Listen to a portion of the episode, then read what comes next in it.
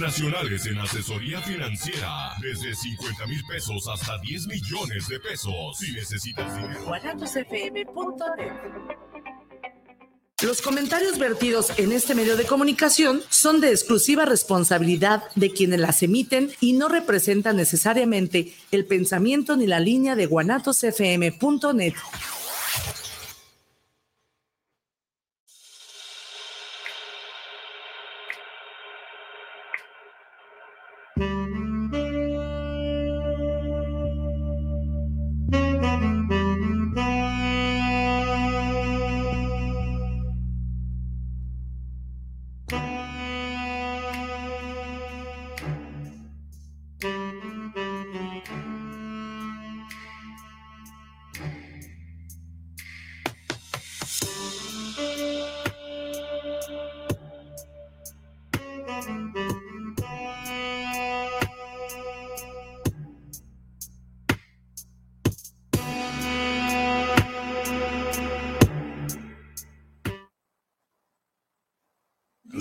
Sí, sí, sí. Hola, ¿cómo están amigos? Buenas noches aquí. Estamos entrándole, como siempre digo, tarde pero sin sueño, pero ahorita nos, nos recuperamos. Estábamos aquí en la, en la parte social que nos encontramos aquí en cabina con algunos amigos con ES, este, y nos reconocimos, pero bueno, eh, ofrecemos disculpas, pero ya estamos al aire.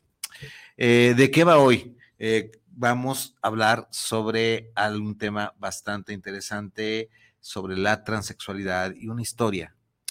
Yo, desde hace mucho, desde niño, pensé que iba a hacer este cambio y en un tiempo tuve la intención de que esto se conociera. En ese tiempo, creía que era el único, pero después me di cuenta de que hay más personas. Percibí desde una edad muy temprana que yo era diferente. Laura, Raúl, como un hombre que soy, es el relato interiorizado de una aventura humana poco común en la que el protagonista narra su combate para que se le conozca como un hombre que es, como una mujer que fue. Largas horas de conversación íntima, amena y dolorosa, a la vez con la autora, a partir de los cuales Raúl nos descubre su verdadera naturaleza, la de un hombre, en un valioso esfuerzo para reconstruirse. Hoy vive en paz consigo mismo, su historia es una lección de tolerancia, de dignidad y respeto hacia la diversidad. Muchas gracias amigos, soy Vicente Muñiz Juárez, esto es El Arte de Vivir en Pareja. Hoy no está Viridiana Vargas, nos abandonó, anda de, de paseo, creo que fue este, a la ceremonia de muertos al estado de Michoacán. Viri, donde quiera que estés, pues este, no le hagas al cuento si hubieras alcanzado a venir, Viri, pero no quisiste estar con nosotros, que conste. ¿eh? Les eh, recuerdo nuestras redes sociales, triple tres veintiocho cuarenta y cuatro cuarenta y tres, mi celular para los mensajes, el Facebook, el guanatosfm.net, nos encuentras también en YouTube, El Arte Vivir en Pareja, me encuentras la fanpage El Arte Vivir en Pareja todo lo que tú cliques en redes sociales como el arte de vivir en pareja, estamos. Ahorita este es un programa en vivo, hoy 3 de noviembre, jueves, entonces arrancamos.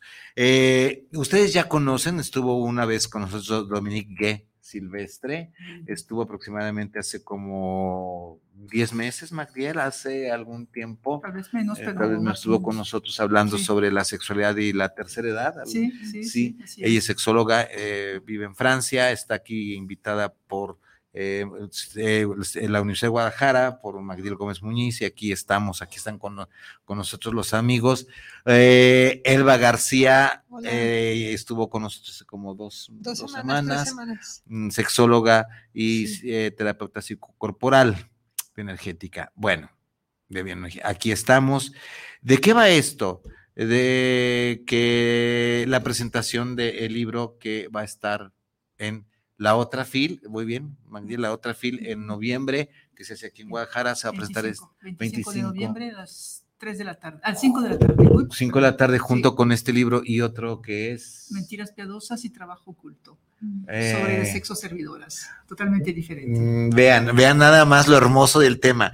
Yo creo que este, pues a lo mejor 25 de noviembre, 24, a lo mejor eh, andamos ya casi, casi comprometiendo para la presentación de ese libro aquí, volver con Domingo. No me comprometo hasta no ver las fechas, pero a lo mejor no. Te espero, te espero, te espero. ¿Sí? ¿En serio? Claro. Ahora, si vamos hablando del la, próxima vez del servicio, yo trabajé, yo, yo, hice un trabajo muy hermoso, bueno, para mí me gusta mucho, en, le venía platicando a Elba en Juchitán, Juchitán, Oaxaca, sobre el sexo servicio y otro trabajo también en Puebla con una entrevista con una sexoservidora, mm. el lado humano del sexoservicio, ¿no? La gente se quedó impactada con esta entrevista porque ella era una, ella es mm, refugiada aquí en nuestro país de los primeros que emigraron de Venezuela por este problema político, contadora, y no le quedó más que dedicarse a la prostitución de Boldense y todo esto para mantener a sus dos hijos, dos hijos y al marido, aparte. sí. no nada, eh, ahí no nos metemos porque él no podía conseguir trabajo, pero creo que ya dejó el, el, sexo servicio y hasta se nacionalizó y está en la academia, pero fue un, un gusto. Pero bueno, eso es. Momento difícil. Eso es, eso será otra historia. Sí. Rosa, muchísimas gracias, Elba. Eh, consigo, con este, confundo Rosalba. Elba, muchas gracias, mi amiga de muchísimos años. Estar aquí con ustedes otra hace muchísimo tiempo que nos conocemos. Bueno, eh, la primera de entrada es, ¿por, ¿por, qué Laura, Raúl? ¿De dónde nace? que ah. La gente que vaya a leer esto, eh, este hijo tuyo, este libro, ¿qué nos vamos a llevar? ¿Qué nos vamos a pues, encontrar? primero que todo, quisiera agradecerte haberme invitado de nuevo a, presentar este libro que realmente para mí es algo que muy entrañable. Eh, y también pues agradecer la, presencia de, Elba. Es un gusto estar aquí con ustedes y poder eh, hablarles de, de, lo que es efectivamente Laura Raúl obviamente son, son nombres, no, no, son los verdaderos nombres de, de, la, eh, del trans, transexual del que, del que cuento la historia, ¿no? O mejor dicho, que cuenta su historia, ¿no? Yo, yo, la, yo la escribo, él la cuenta. Eh, Laura porque fue una mujer y eh, Raúl porque ahora es su nombre. ¿Y cómo vino? la pregunta, siempre me hace esta, esta, pregunta, ¿cómo se me ocurrió pues escribir sobre Laura Raúl? pues eh, en aquel momento, eso, eso, eso pasó en Sonora. Y en aquel momento, pues yo estaba trabajando el tema de, la, de los transgéneros y la prostitución, porque el tema mío, como estábamos, eh, habíamos empezado a platicar, es el, pues el trabajo del sexo servicio, los trabajos sexuales. Y entonces, pues me había dado cuenta de que la, el, transgénero va, iba muy unido a la, al, oficio de la prostitución, porque, bueno, en el estado de Sonora, que es un estado bastante puritano, eh, puritano, y pongo entre comillas. Eh, ¿Y eso lo podemos decir hipócrita, doble moral? Yo lo iba a decir, pero no me atreví. No, no, aquí, aquí te puedes atrever a hasta, ahorita eh, nuestro, nuestro querido amigo este, Israel Trejo no nos ha ah, cortado la libertad. Ah, bueno, perfecto. Entonces sí, hipócrita bastante hipócrita. Eh, puritano, hipócrita, bueno, en fin, luego eh, utilizaremos más, más adjetivos tal vez. Eh, entonces, pues obviamente estos transgéneros no, no que quieren ser, los más que conocí en aquel momento eran hombres que querían ser mujeres, pero no podían encontrar trabajo por su situación justamente de, de, de, de, trans, de transgenericidad, no sé si se dirá en español. Eh, y cuando, cuando buscaban un trabajo, pues, eh, pues obviamente ellos tenían un, un aspecto más de, mujer y entonces llegaban y el, gerente de, de, la tienda les decía, bueno, enséñeme su, su cédula. Entonces enseñaban la cédula y por supuesto la cédula tenía una, una imagen, una foto de, de, de, un, de, un, muchacho, de un hombre, ¿no? Eh, y obviamente pues se les rechazaban, no, no se les aceptaba que, que, que, estuvieran trabajando. Y entonces pues, no digo que, que obviamente que como la, la, venezolana que se dedicó a la prostitución y que, bueno, bueno, no, digo más porque hay cosas que, habría que, especificar. Pero bueno, en todo caso, muchos de ellos se dedican a la prostitución porque no encuentran o no encontraban en ese momento trabajo. Y entonces, pues yo, yo tenía la idea de que eh, a la diversidad sexual, en ese caso, de transgénero o transexual, transgénero más bien, eh, la, el, el corolato era dedicarse a la prostitución para poder vivir. Y eh, un día voy a, a, México para entender un poco el proceso de, del cambio de nombre y cómo, cómo, cómo se hacía, porque es, me era muy complicado entender todo este proceso de, de paso de transgénero a transexual. Y me encuentro, eh, estoy en el Sandboards, de, en ese caso de, de Ciudad Obregón, y eh, veo a un abogado, pues la cita era con un abogado que, que él eh, era pues facilitador de documentación para los, los transexuales justamente, o transgéneros y transgéneros. Y entonces a su lado había una persona que se sentó a mi lado, pero no sabía realmente si era un hombre, no, no me parecía que fuera un hombre. Yo, yo más bien tenía la impresión de que era una, mujer lesbiana. Uh, pero como no me había hablado, yo no, yo no, no había escuchado la voz bien. Y entonces, pues en el transcurso de la conversación me dice, ¿sabes, Dominique? No todos los trans pues se dedican a la prostitución. Ah, pues me le digo, pues me parece muy bien, me interesa mucho que me platiques sobre el tema. Entonces me dices, ¿tú vas a regresar a Sonora? Pues en ese momento yo me regresaba a Francia. Y yo, sí, pero de momento no. Entonces me dice, yo te voy a dar mis datos y cuando tú regresas a Sonora, pues por favor, pues, uh, uh, pues búscame y uh, empezamos a platicar. Porque de todos los transexuales o transgéneros con los que yo tuve una, un contacto, todos, todos, todos quieren contar la historia, su, su historia. Y él justamente, pues le interesaba mucho que la gente se enterara de, de, de todo el proceso que había tenido que sufrir para que la gente justamente empezara a entender que no son extraterrestres estas personas, eh, que hay que verlas como, como, como seres humanos, uh, realmente, con, y, y, y devolverle su, su, dignidad. Y entonces me dijo, me interesa mucho que sigamos platicando.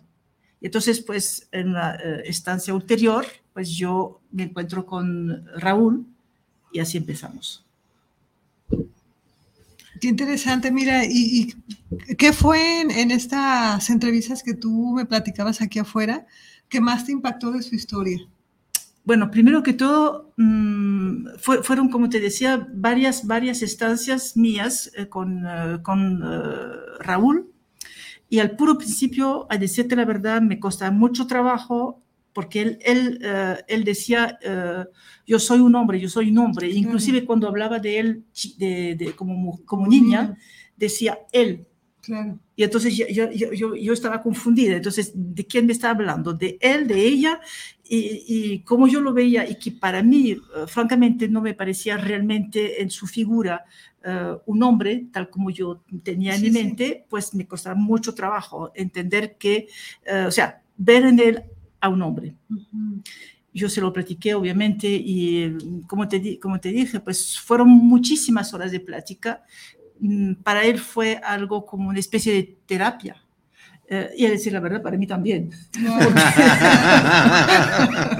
porque, pues a, la, a, lo largo, a la, a la larga yo, yo, logré entender lo que quería decirme, ¿no? Porque fue un proceso lento para él cuando tenía que explicarme y para mí entender hasta el punto de que en un momento dado, en, en una de mis, uh, de mis estancias allá, yo tomé un, me cité con una psiquiatra para entender también lo que él me quería decir realmente, ¿no?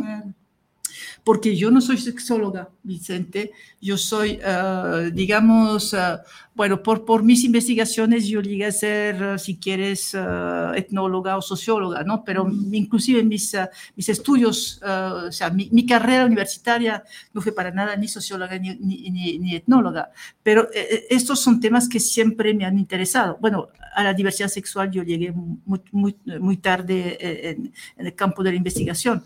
Eh, y entonces, pues, uh, um, yo tenía que entender uh, lo que él me quería decir para luego, cuando se tratara de escribir o de relatar, pues yo, uh, o sea, sí, eso es el, el, punto es que no se trata de enjuiciar, se trata de de rescatar lo que él dice para que la gente entienda quién es él realmente o quiénes son ellos realmente. Así que el trabajo mío era uh, reproducir sus uh, entrevistas, analizarlas en mi alma y conciencia, si puedo decirlo así, -huh. y hacer mi trabajo de, que, que mi trabajo de investigadora fuera el enlace entre sus narraciones y el público pero te, les repito, sin enjuiciar, porque no es el propósito de un investigador. No sé si te contesté la pregunta. Sí, y hay una parte que me llama la atención, que es esto que comentabas de que para ti fue terapéutico, igual mm. como para Raúl, mm. Y en ese sentido me parece muy bonito que tú hayas podido incluso accesar a, información psiquiátrica donde se les denomina o determina de ciertas maneras, ¿no? Y que pudieras a partir de ahí también crear una comprensión para poder escribir lo que él te estaba narrando, mm. ¿no? Entendiéndolo tú a través de ese proceso y también yo creo que también Raúl en su momento se pudo entender más a sí mismo, ¿no? a través de estar narrando quién era y qué le había pasado. Sí, porque, eh, bueno, cuando ustedes leen eh, lo que él dice, a veces vacila, eh, reflexiona. Mm, e-, es un hombre muy inteligente, es un profesionista ya destacado y reflexiona mucho sobre lo que él va a traducir. O sea, no, no es irreflexivo, eh, es realmente profundo lo que él piensa, lo que él siente, lo que él dice, ¿no? Claro. Claro, pues es una persona, ¿no? Finalmente creo que ese es el tema más importante tanto de tu libro como de las experiencias trans. Mm. Son seres humanos y así necesitamos mirarlos y ellos también necesitan mirarse de esa manera porque creo que la parte más difícil que a mí me ha tocado mirar con estas personas en el ámbito clínico es su dificultad emocional para mm. aceptarse porque el medio no los acepta. Claro, claro, ¿sí? claro. Y también la dificultad para poder socializar ahora con un cuerpo que no es con el que nacieron, mm. ¿no? Como con esta cierta torpeza que también la gente percibe y empiezan a generar rechazo. Sí, es que el, problema de, de, de Raúl era que eh, se le acercaban eh, mujeres lesbianas. Y él, bueno, en, un momento, él viene de proceder de una familia muy humilde, los papás tienen apenas pues eh, un nivel de primario, de primaria, pero realmente muy bajo, y nunca, hubo, nunca hubo diálogo. Yo no sé, ahora no lo, no lo, he visto hace, hace unos cuantos meses, yo no sé si ha podido entablar una, un contacto, o sea, un diálogo con sus papás. Eh, se hizo la transformación, sus papás lo vieron ya transformado, viendo que, que, es un hombre, pero nadie, nadie, nadie habló. Nadie habló, pues fueron como, eh, fue, fue una, simplemente eh, lo vieron llegar un día, bueno, siempre, siempre, lo, siempre iba vestido con una, una, chaqueta, un pantalón, una camisa blanca, y de hecho fue así como lo conocí. Es, es, su vestimenta. Es, siempre, siempre lo he conocido vestido así, y siempre me había dicho que siempre que había querido ser vestido así, siempre. Eh, ahora no recuerdo lo que había empezado a decirte. Em, sí estábamos hablando de, esta parte donde el medio o mm. los demás, ¿verdad? Que no entramos ahí, que luego como no hemos vivido la experiencia no la comprendemos. Nos cuesta trabajo aceptar a la humanidad de este mm. tipo de personas, ¿no? Sí, sí, yo, recuerdo ahora. Es que la gente al verlo uh, tan, bueno, muchas mujeres sobre todo, al verlo tan uh, como introvertido, reservado, hasta cierta, cierto modo tímido, algunas de ellas le acercaban pensando que era una mujer lesbiana. Y entonces, mm. hasta que él entendiera el término de, lesbiana o de, homosexual, que no sabía qué significaba, poco a poco se le fue entendiendo y me, decía, no, no, no, no, no, yo pues yo respeto mucho a, las, a los homosexuales y a las lesbianas, pero yo no soy ni lesbiana ni homosexual, yo soy, yo, yo, yo soy diferente yo me sentí eh, desde la edad de los tres años, cuatro años a lo sumo, como un ser diferente a los demás. Yo nunca me sentí como una mujer, nunca. Y hay una, un episodio porque lo volví a leer. No me gusta volver a leer mis libros, me tocó volverlo a leer. Eh, no recordaba. lo vas a corregir cuando uno corrige lo que escribe, uno lo que escribe, se le fue una coma y otra vez métete. No, no, no vi, no vi. Eh, entonces hay una anécdota que me contó, que fue lo primero que me contó, de hecho, eh, un episodio de un muñeco, era muy chico él, y mm, su madre, pues eran pues unos premios que, que, regalaba la, que regalaba la escuela, y entonces su madre quería comprarle una muñeca. Entonces él dijo, ¿qué, qué, qué, qué, es lo que tú quieres comprar? ¿Qué, quieres que te compre? ¿Qué, juguete te quiero, eh, quieres que te compre? Entonces él no se atrevió a decir, digo él porque ya, ya, ya, me, ya, me, fue un fenómeno de osmosis, ¿no? Sí. Y entonces él pues no se atreve a decirle y pues poco a poco dice, un muñeco, muñeco. Y entonces su madre le, le, compra uh, una muñeca. Mm pero luego le dice que es un muñeco. Y entonces él creyó que era un muñeco. Eh, entonces se, va, pues, y, luego juega con sus primas y las primas se dan cuenta de que no es un muñeco, sino una muñeca. Y entonces eh, él se da cuenta de que eh, su madre lo traicionó en cierto sentido porque le dijo, engañó, muñeca, lo engañó. Qué espanto, ¿no? Sí. O sea, a, a, esa edad todavía no tienes todo muy estructurado el pensamiento y la identidad y luego te dan algo que al final de cuentas es, es, una, es una mentira, ¿no? Sí, sí. traigo una pregunta. Eh, tu experiencia, lo digo desde esta parte de ser médico, tu experiencia con el psiquiatra para que te ayudara a entender o a entender un poquito más esto. Eh, a mí me, me, da mucho miedo, me da mucho miedo porque uno de los, eh, de, la, de la gente o una mm, parte de la sociedad que es muy homofóbica y transfóbica es el propio médico. Los, los mm, médicos eh, somos o nos han hecho, somos muy biologicistas, o hombre, mujer o hermafrodita si es que tienes mm. eh, órganos de ambos, pero no, no, eh, todavía ah, hay, hay, la vieja escuela, eso de disforia o disforia de género que ya no existe porque es, es, esto. la pregunta es, cuando tú te acercas a, a, a esta parte médica psiquiátrica, cómo lo construye, cómo, desde dónde te ayudó el psiquiatra o no te ayudó, o te ayudó en hacerte mm, cosas que no, que no son la realidad, que son muy patologizantes. Mm, bueno, de hecho es una psiquiatra que trabaja con los transgéneros. Ah, ok. Ah, porque era, era, era esencial que yo pues eh, pudiera tener, eh, o sea, información por parte de una, una, de una médica que trabajara eh, el tema, ¿no? Que, es, que es a lo que se dedica. Ah, yo pensé que había sido un psiquiatra X porque te metes entre la, pata de los caballos, ¿no? no, no la busqué y yo sabía por parte de las entrevistas que yo había tenido ya con otras trans que ellas pues rechazaban que, que fueran los psicólogos, bueno, los psicólogos no son médicos, ¿no? Que fueran los psicólogos o los, los psiquiatras porque el, eh, de manera general esta, esta rama, como tú bien dices, ¿no? De la medicina siempre los había tratado mal, que era una enfermedad, que entonces tenían que ¿eh? tomar medicina. Eh, ay, qué horror.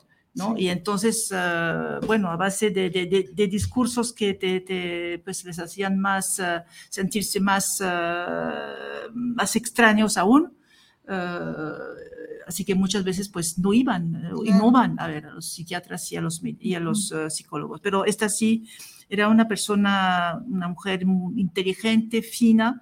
Ah, no digo que me haya realmente ayudado, pero bueno, me ha, me ha permitido entender mejor lo que me decía, ah, sobre todo ah, Raúl, al, final de nuestra entrevista, cuando eh, procede, o sea, pasa el, proceso de la transición, que fue complicado. Eh, eh, en nuestro país creo que estamos todavía en pañales. No sé si exista como tal todo un protocolo de Estado para estas personas en, el, en, el, transcurso de su transexualidad.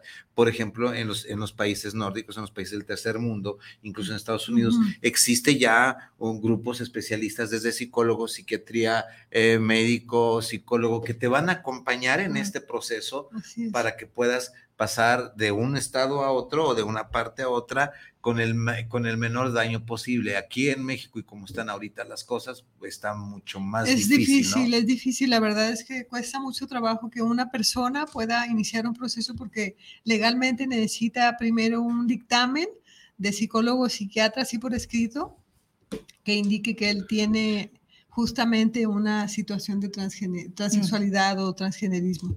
Mm. ¿sí? Y no es un acompañamiento de que está el psicólogo y está el psiquiatra y está el, médico que le va a hacer la transformación y eh, el genetista que le va a revisar cómo va a reaccionar a las hormonas y todo eso. Mm. Son procesos muy, muy solitarios y muy aislados y muy tardados también. Mm. Yo creo que esa parte... Y ahorita que dice solitarios, aislados y tardados, me pegó mucho solitarios y eso me lleva a la tristeza, a la depresión. Tuve un caso que este chico de Colima precisamente no aguantó y se suicidó. No, no, aguantó este, este, esta eh, trance, esta parte, no, no, la, no la aguantó. De, hecho, Raúl se fue a México para hacer su, su proceso de transición eh, de transformación total, pues. ¿eh? Eh, fue varias veces, efectivamente, como dice Eva, pues pasó ante una comisión de médicos, de especialistas, que investigaron si realmente el deseo uh, deseo de, de, de, Raúl era de ser un hombre, porque también eh, algunos fracasan, porque como la, la, operación es algo terrible, terrible. Sí. Es atroz, es atroz. Eh, y entonces, pues toca ser muy fuerte para poder aguantar este tipo de operación. Operaciones. de operación. Son varias, son, varias. en la resignación de género, como se llama en la misma, son, varias. y tienen que ser dadas por ultra especialistas. Claro, hay que inervar, hay que reconectar vasos. No, no, no es. es muy fuerte. Y más en este caso que es además de un cuerpo biológicamente de mujer o mm, de hembra mm. hacia el de un hombre, ¿no? O sea, construir un pene es muy difícil, mm, muy difícil. Y yo creo que para este tipo de personas, en este caso como de Raúl, es más difícil porque lo que tienen que hacer es construir algo que no había antes, ¿sí? Aunque hay un procedimiento o varios, siempre es, es, más complicado porque se pueden necrosar los tejidos o puede haber dificultades, puede haber infecciones, etcétera. Y además eh, son penes no eréctiles. Mm. Sí, sí, es, es, difícil, yo creo que a nivel genital. ¿Sabes una cosa, Eva? A él, uh, en fin de cuentas, no le importaba la operación. Ajá. Uh, cueste lo que costare, no le importaba. Lo que le importaba, uh, me lo dijo en varias, en varias oportunidades, lo que le importaba era el cambio de nombre. Uh Obviamente la operación sí eh, permitía, eh, pues pensaba él, pues llevar una vida ah, más normal, ¿ah? porque lo que, lo, que me, lo que me repetía justamente es, yo quiero vivir, yo quiero tener una vida normal, obviamente ah, yo no voy a tener familia, no, no puedo tener hijos, espero encontrar una esposa, pero también es complicado eso. ¿eh? Lo que le importaba y también fue otro proceso, porque de, hecho ah, en, su departamento no hay ni una foto de él cuando era niña. ¿eh? Sus sobrinos, por ejemplo, no saben que fue una niña. Claro. Eh, y entonces eh, lo que sí cambió es que incluso, bueno, el acta de nacimiento ya, no, ya tiene el nombre de, Raúl, los diplomas tienen el nombre de Raúl, o sea, todo, todo desde A hasta Z. Y era, en fin de cuentas, lo que le importaba, pues cuando se, se presentaba un trabajo, por ejemplo, se, se, presentaba ante la gente que dijera, bueno, yo me llamo Raúl. ¿Usted tiene una duda? Pues aquí está mi cédula. así es y tuvo que vivir, pues eso fue el, es el proceso obligado, tuvo que vivir, yo creo que fueron seis meses en compañía de hombres exclusivamente, es, buscó un trabajo en que solamente eran hombres que trabajaban para adoptar las, mejor las actitudes de, de, de, un hombre. El problema que tiene Raúl es que es chaparrito. Okay. Y entonces eso obviamente influye, influye en, su, eh, en sus modales e influye en las... Bueno, ahora la, última vez que yo lo vi, efectivamente, yo, yo noté un cambio. Realmente yo lo veía más hombre. Bueno, a la larga me acostumbré a saber que era un hombre, ¿no? Eh, pero sin embargo, en su manera de hablar, en su, su, sus gestos, ¿no? Sí, eh, tenía, tenía gestos más masculinos, ¿no? Claro. Claro, y qué bueno, ¿no? Que mm. pudo de esta parte, desde su propia imagen de sí mismo, crear esto. Yo creo que también eso es difícil, ¿no? Y efectivamente a veces el, el, tema corporal, que es el que está ahí como en mm. medio, mm viene a perder importancia justamente porque lo más importante es la identidad que tiene, que es la de un hombre, y también el cómo él quiere ser visto socialmente. Exactamente, eso sí que es muy importante. Sí. Aquí, aquí, este, con lo que ustedes están diciendo, va a lo que se llama la identidad ontológica del ser. O sea, no, no, no, no me importa, a lo mejor no me va a importar, este, reasignarme anatómicamente sino que se me reconozca y que yo sea reconocido en este mundo, en esta vida, como hombre, ¿sí? o sea, por lo que soy por dentro. No me interesa si voy a tener elección o tener que tú y yo sabemos que no, que no es posible porque inervación no, es, posible. Entonces, eh, eh, es, es, a lo ontológico, ya vamos, ya vamos más a lo filosófico al reconocimiento de mi ser en este mundo, mm, mm, como mm. hombre o como mujer, Exacto. o como hombre o como mujer trans, pero que me, me, den, me respeten y me digan soy Raúl, independientemente de que se me note o no se me note, parezca o no, o no me parezca. exactamente. Eh, damos unos poquitos de saludos porque hay muchísimos. Va. Eh, Viri, ¿cómo estás? Viri Vargas. Ah, se ha de estar este, muy rico paseando. Magdiel Gómez, felicidades por su excelente programa. Invitados de loco. Oye, Magdiel, ¿por qué no vienes a que te conozcan? Mag, Ven, preséntate, miran, les voy a presentar a uno de nuestros fans. Él es, él es Magdiel Gómez Muñiz, saluda a la cámara, el doctor en ciencias políticas, él es el que nos sigue todo el tiempo y aquí está. El Muñiz es pura coincidencia. No, no hijo, gracias. Gracias por estar con nosotros. Muchísimas gracias, maestro. Entonces, eh, Jorge Miranda, Jorge Miranda, un excelente desde el principio, con muchas ganas de aprender. Gracias, Jorge, también, mi, querido George. Gil CJ, felicidades por su excelente programa. Andrea eh, Tadeo, un gran tema, excelente. Gracias. Mágica Marena, excelente programa, felicidades, gracias. Viri Vargas, hasta que te das a, a ver, mujer. Excelente programa, viéndolos a la distancia. Temazo, los extraño mucho. No nos has de extrañar tanto si no nos hubieras abandonado. Ah, le voy a seguir. Nos vemos el, el siguiente jueves. Que te tengo una mala noticia, Viri. El siguiente jueves te avientas tú sola. Voy a Congreso. Ah. Ya veremos. Este, saludos a las chicas guapísimas en el estudio, a Vicente, la familia Guanatos y a todo el auditorio. Gracias, Viri Vargas, Noemi Torres. Un tema bastante interesante. Muchísimas gracias. Déjenme de una vez terminar con los demás para seguirle. Eh, Jorge Enrique Méndez, saludos para el programa. Saludos al doctor Vicente, son los invitados al programa de actividad en pareja. Gracias, Francisco Covarrubias, también desde el centro de Zapopan. Muchas gracias, Francisco. Diana Gutiérrez, saludos al arte vivir en pareja, saludos eh, al doctor Vicente y los invitados, y Vargas, donde se encuentre, sí, todavía estar con, allá en Janicio, con los altares. Joel Herrera, programas, al, eh, saludos al programa, saludos a la actividad en pareja, saludos cordiales por su programa, les envío un gran saludo y una felicitación por estar teniendo esta charla sobre la prestación del libro. Laura, Raúl, muchísimas gracias.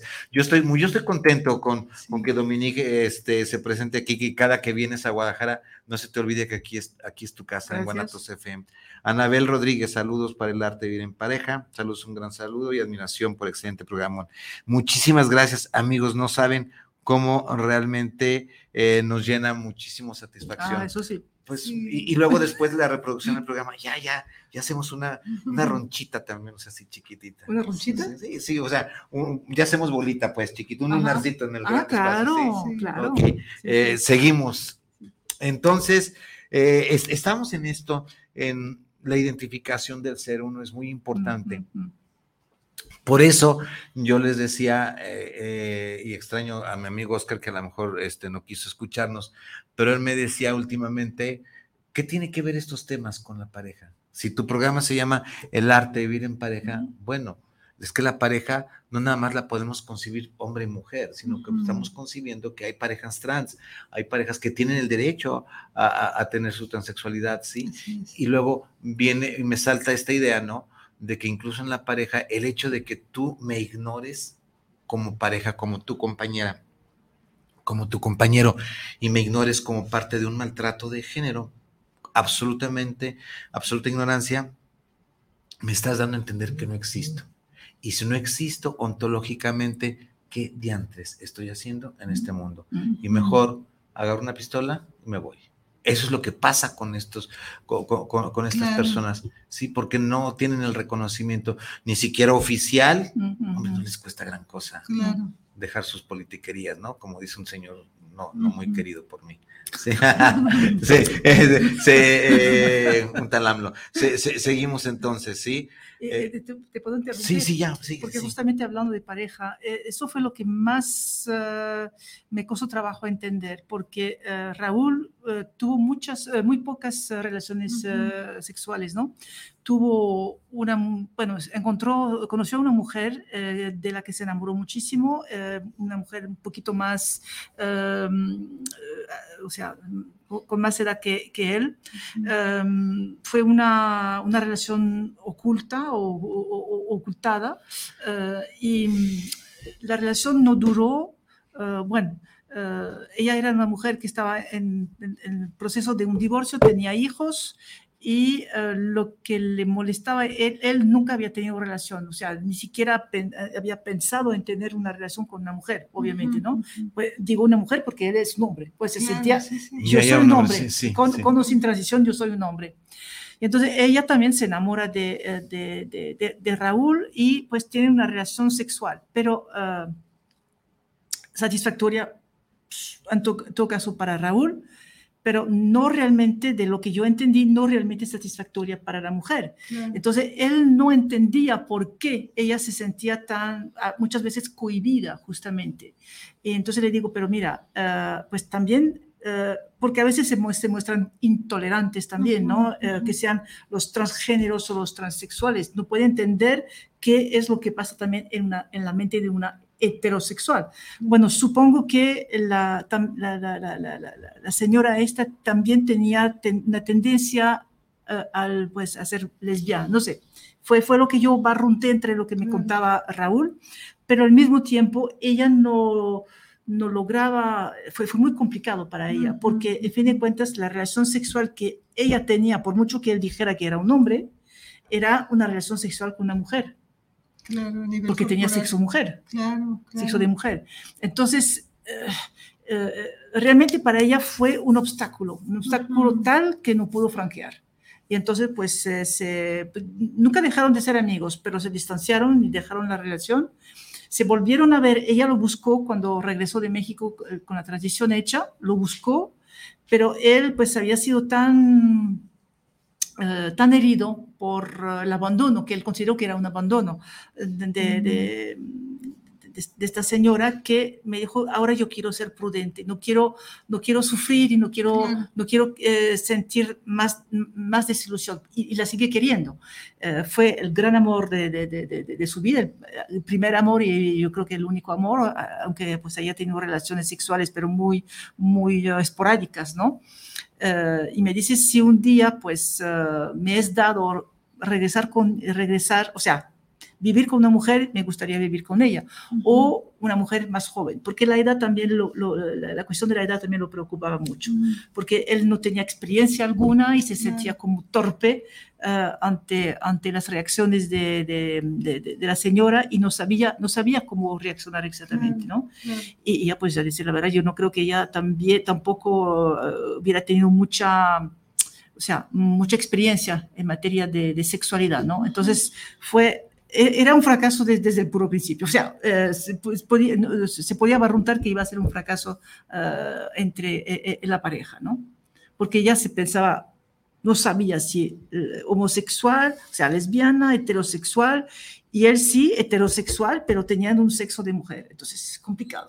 Sí, sí y, y, es complicado porque no, no, no, no, nos cuesta trabajo entender a gente vieja como nosotros, no gente joven tal vez, pero también vieja, no, yo no como yo. No dije como nosotros. Tampoco, tampoco, tampoco, Bueno, de, de, de primera y segunda edad. De cierta edad. Ah, de cierta edad. Ok, entonces el, el, trabajo es esto de que volvemos a estas la necesidad de reetiquetarnos. Pertenezco a esto, a esto, a esto. Si no me pertenezco a esto, no existo y no, y no, y no puedo definirme, ¿no? Mm. El otro día estaba yo hablando con una de una alumna que de, de, Liteso y dice, ok, soy pansexual. Le digo, a ver. Pansexual. Vamos hablando. ¿no? Lo, lo, he visto en alguna pero no recuerdo qué es. Sí, eh, eh, puedo tener relaciones sexuales, eróticos, afectivas con hombre, con mujeres, con trans. O sea, lo importante ah, ah. es eh, el sentimiento y la atracción que yo tenga. Ah, ok, ok. Entonces, vamos avanzándole, vamos avanzándole en esto. Dejen, déjenme avanzarle. Eh, felicitaciones a los grupos de psicología de QCIENEGA, turno matutino, expertino de epistemología, los mejores alumnos de la UDG. Pues, como no, como no, ya yo estuve haciendo mi maestría, hice una maestría en la UDG también es parte de mía. Eh, entonces, es, es, es, es, esto de que entre más nos etiquetemos, más nos colgamos diagnósticos, más nos colgamos eh, con qué identificarnos y mm. más en problemados nos estamos metiendo. No sé si me entender. Ah, sí, sí, te hablo mucho de la liquidez, de, lo líquido, ¿no? sí. Eh, Pregúntame. No, pero no estamos en terapia, pero sí pregunta. pregunta. No, yo no sé si nos etiquetamos, es que también nos sentimos heterosexual o no. O sea, yo, yo, yo, yo, me siento, yo soy heterosexual y me siento heterosexual. No voy a, no voy a ir hacia una mujer. No, no, bueno, a, a pesar de que me pueda atraer una mujer, pero yo no iría hacia el acto sexual. No, no, no, no yo no lo, no lo, podría hacer. Bueno, no sé, nunca lo he intentado. Pero, pero yo soy punto heterosexual, no, no me estoy etiquetando. Yo siento atracción hacia los hombres más que hacia las mujeres. Y lo, lo, que a mí me costaba trabajo, y, y, siempre lo he preguntado cuando estaba entrevistando otras otra, a otras trans, esta vez transgéneros, eh, es que eh, ellas tenían relaciones sexuales con hombres eh, y para ellas, ellas se sentían hombres, hacían, teniendo una relación sexual. Y nunca pude entrevistar al novio al novio de esta, de esta, de esta trans justamente, porque me hubiera interesado saber qué era lo que sentía él hacia ella. O sea, cómo se sentía él en relación con ella. ¿Cómo se sentía en, lo, en la relación erótico-sexual no afectiva? No, erótico sexual. Solamente. Sí. Solamente en el intercambio de, sexual, ¿sí? Sí, porque es, una, es una relación. de dos cuerpos solamente. Pero de dos cuerpos masculinos. Sí, pero entonces nos vamos un poquito más allá donde eh, queremos abandonar esta cuestión física, irnos a conectarnos a las emociones. Sí, sí. A, un, a un, un pasito un poquito más para, para arriba. Ahí es donde entra mucho la pansexualidad, donde entra mucho este la cuestión de, eh, por ejemplo, tú acabas de decir ahorita, sí, yo soy heterosexual, pero sí puedes reconocer belleza en una mujer. sí. puedes reconocer esta mujer es muy atractiva.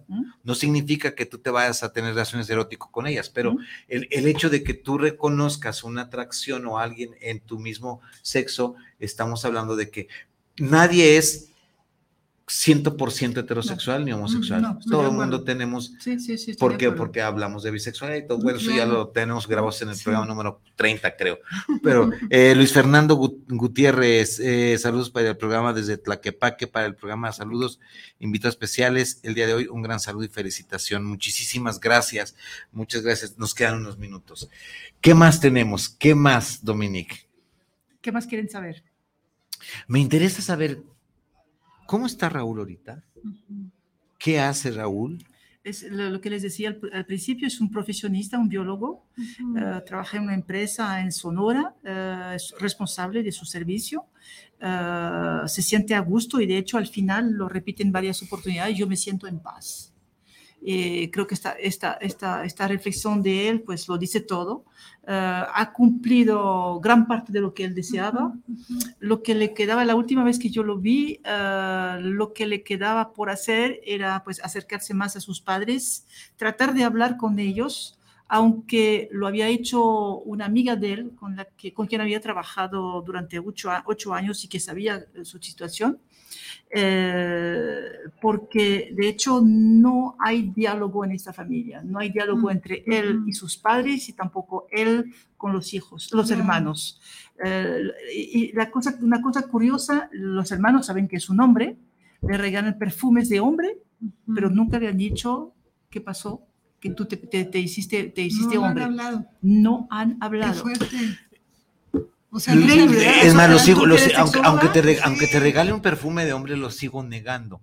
Pues te, sigo negando el lugar que tanto trabajo te costó no me atrevo no me atrevo a hablarlo. No es que no, es que te sigo negando no no, no, no lo está negando porque le, ofrece un perfume de hombres no me atrevo a hablarlo me da miedo. Y, y, yo, y yo lo y yo lo busco yo lo encuentro desde este temor desde el voy a meter un poquito en esto del patriarcalismo hegemónico desde la transfobia desde la misoginia desde el machismo recalcitrante que hemos vivido desde hace siglos y siglos, ¿no?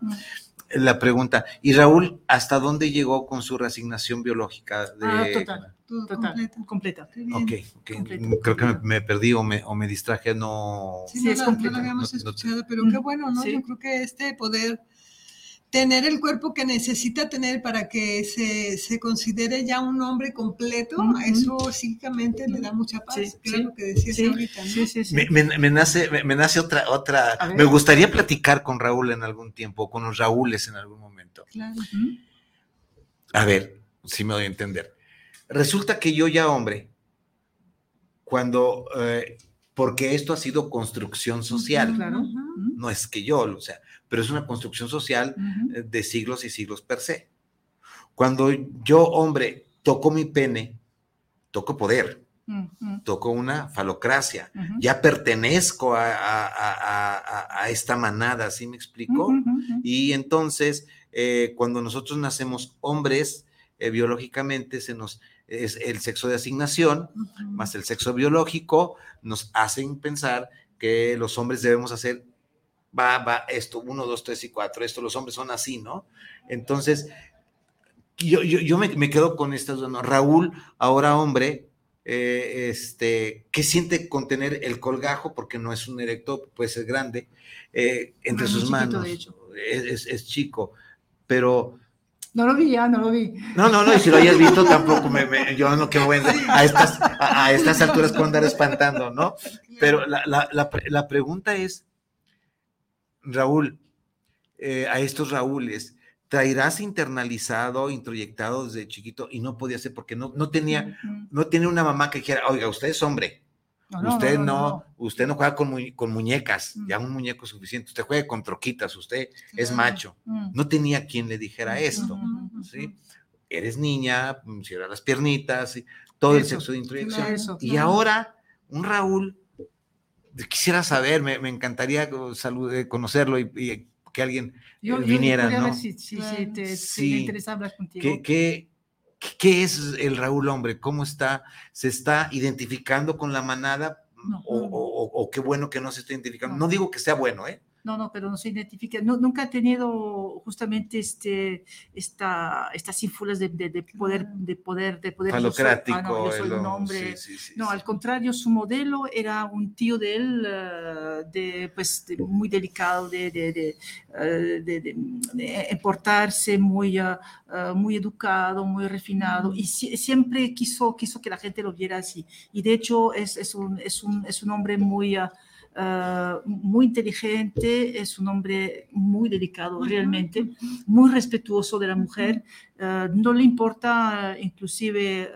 cumplir con tareas, tareas bueno, supuestamente de la mujer, ah, sí. limpiar la casa, preparar la comida a sus sobrinos, no, ayuda, ayuda mucho a sus, a sus hermanos, uh, se, se, se, ocupa de los hijos, de, de los sobrinos, ¿no? Él, él justamente eh, rompe con, con, los estereotipos uh, uh, machistas okay, mexicanos, ¿no? Sí, sí. Eh, no, no es, no es para nada un, el macho mexicano, ni para nada. ¿Y cómo, y cómo se relacionará con sus padres? O sea, eh, Raúl Hombre supongo que busca eh, relacionarse erótica y afectivamente con mujeres. Es difícil, ¿Cómo se... difícil, es difícil. Iba para allá. O sea, es, es, es, difícil. Ah, él todavía no brinca esto por el temor al rechazo, por el temor a, al rechazo más que, que sí, sí. porque ahora habrá que ponerse del otro lado, habrá que ponerse del lado de una mujer que ve a un Raúl y dice, bueno, y al, al rato que empiezan a platicar, espérame, no, está, no, está, no estoy preparada, no estoy preparada para eh, tener una relación cercana con una, con un hombre que primero fue mujer y ahora es hombre, no sé cómo, no tengo la menor idea y esto claro. falta mucho. Claro. Eh, yo creo que falta mucha concientización. Es, es, que el, el problema de él es su estatura. Yo creo que si ¿El él, sí, si él, si él fuera más alto, mm. uh, tendría menos problemas, porque yo creo que uh, todavía se siente, se siente inferior. Mm. Cuando está con otros hombres, inclusive si estuviera al lado tuyo, es mucho más bajito que tú.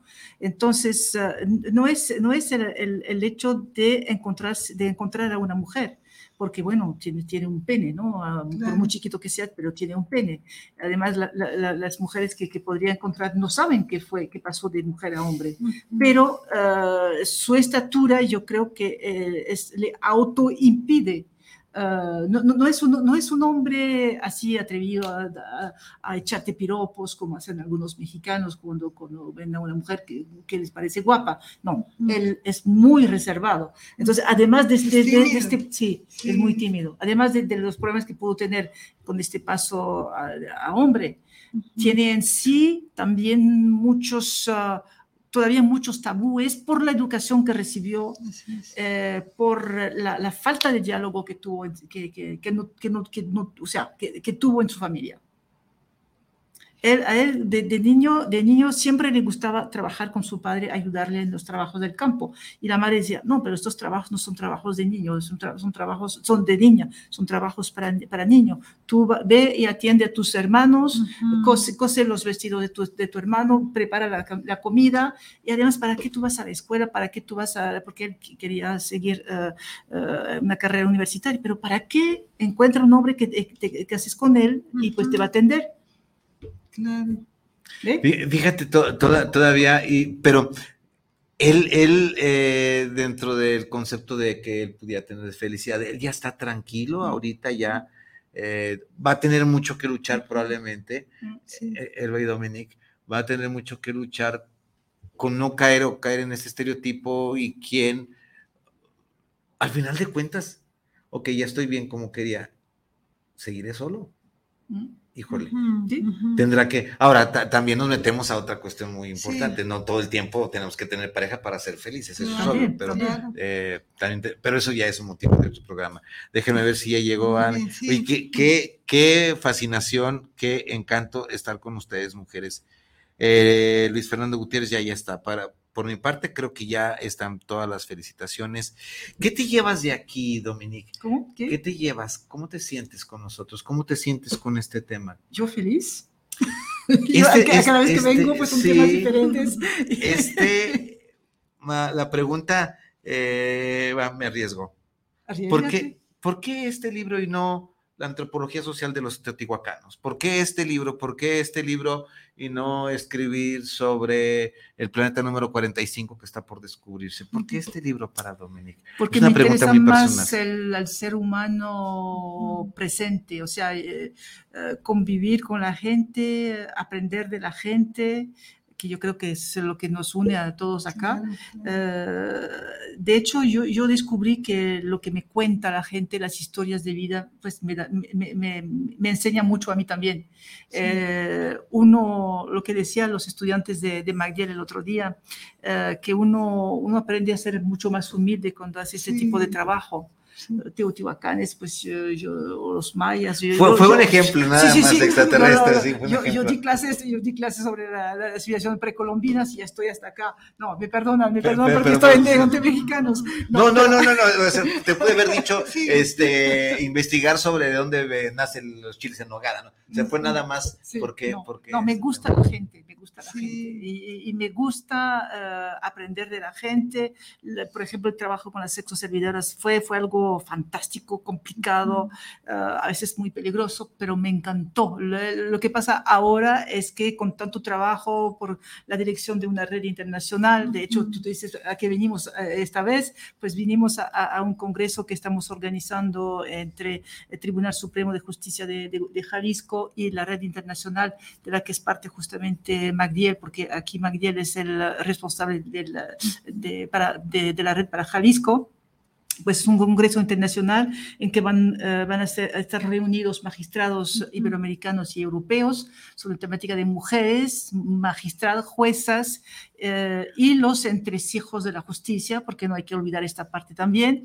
Y pues tenemos muchos proyectos, un libro que va a salir, que va a ser eh, presentado en la FIL Uh, del el primero de diciembre, yo hago mi, mi autopromesión, sí, sí. el primero de diciembre a las 3 de la tarde. ¿Es el, el otro sí. libro sobre el sexo servicio? No, eso es en la otra FIL. La otra ah, FIL y, y, en la, y, en la, FIL internacional. En la, en la, FIL es el libro, el libro sobre los derechos de los adultos mayores. -huh. uh, es el stand de Tirant Blanc, editorial Tirant Blanc, a las 3 de la tarde. Yo hablo rápido. Y el 25 de noviembre voy a presentar este libro también y otro del que tú hablaste al puro principio, Mentiras Piadosas y Trabajo Oculto, a las 5 de la tarde, el 25 de noviembre. Dices una cosa, eh, en, en, en esta pregunta que te hice el por qué, este, eh, dices, cuando uno escribe se reencuentra con muchas cosas mm. que aparente, que probablemente uno tenía, es como actualizar. ¿Por qué te lo digo? Estoy terminando, me falta todavía, eh, de preparar una conferencia sobre Yo Macho, el machismo en el Congreso Internacional de Violencia y Abuso Sexual en Puebla. En unos ocho días me voy para allá. Y cuando he estado leyendo y releyendo textos, preparando todo lo que debe prepararse, eh, este, me doy cuenta de muchas cosas que no he abandonado todavía, uh -huh. muchas cosas que abandoné y muchas uh -huh. actitudes eh, que sigue reinando en nuestro país, el patriarcalismo y el machismo y la misoginia. A la hora de que yo les voy a hablar a los alumnos de que eh, en, en, este país de los 300 homicidios diarios, en este uh -huh. país donde eh, hay, un, hay un momento en que dice, es un monólogo en que dice el autor que se llama Carmelo, eh, dice, yo no tengo miedo a quedarme solo en un camión cuando voy a mi casa a las horas de la noche porque soy hombre. Una mujer, una, mujer, una mujer, ¿qué esperanzas? A mí nunca me va ni me va a criticar cómo me he visto. No decir, oye, te vestiste de falda, bájale tantito, ¿no? A mí nunca nadie me va a interrumpir en las, en, en, las clases como pueden interrumpir. A mí me van a pagar más de lo que yo pudiera valer que una en comparación a una mujer. O sea, eh, cuando encuentro todo esto, digo, ay, este, pues bueno, ya nos abrieron la puerta y cuando nos abre la puerta mi, mi amigo y hermano Israel Trejo me está diciendo, the, time is, the time is over, ¿sí? that's right. Sí, pues bueno, amigos, amigas, espero muchísimas gracias por estar con nosotros. Eh, Dominique, estoy viendo si está todavía por aquí. Eh, tal vez exoservicio, no sé, tengo que dejar arreglado todo esto para el próximo programa. Muchísimas gracias, Elba, mi amiga Elba, muchísimas gracias, Dominique, gracias, Magdi, el maestro. Gracias. Y bueno, ustedes se encuentran el podcast, ahí se tienen, suscríbanse al podcast, eh, ¿cómo se llama? Spotify, eh, La Arte en Pareja, todo lo que ustedes quieran, YouTube, fanpage, denle la campanita, todo lo que dice la gente. Eh, muchísimas gracias, soy Vicente Muñiz Juárez, Viridiana Vargas, en ausencia, que no, ya en ocho días va a estar, yo no voy a estar, ella sí. pues muchísimas gracias, esto fue el Arte de Vivir en Pareja. Nos vemos en 15 si el destino no nos tiene otra cosa y no nos alcanza antes. Muchísimas gracias. Gracias, Magdiel Maestro. Muchas gracias. Gracias. Dominique, fue un placer de nuevo. Antes de que te vayas, te voy a aprovechar, antes de que te voy a regresar. Aprovecho porque no sé cuándo. ¿eh? pues gracias.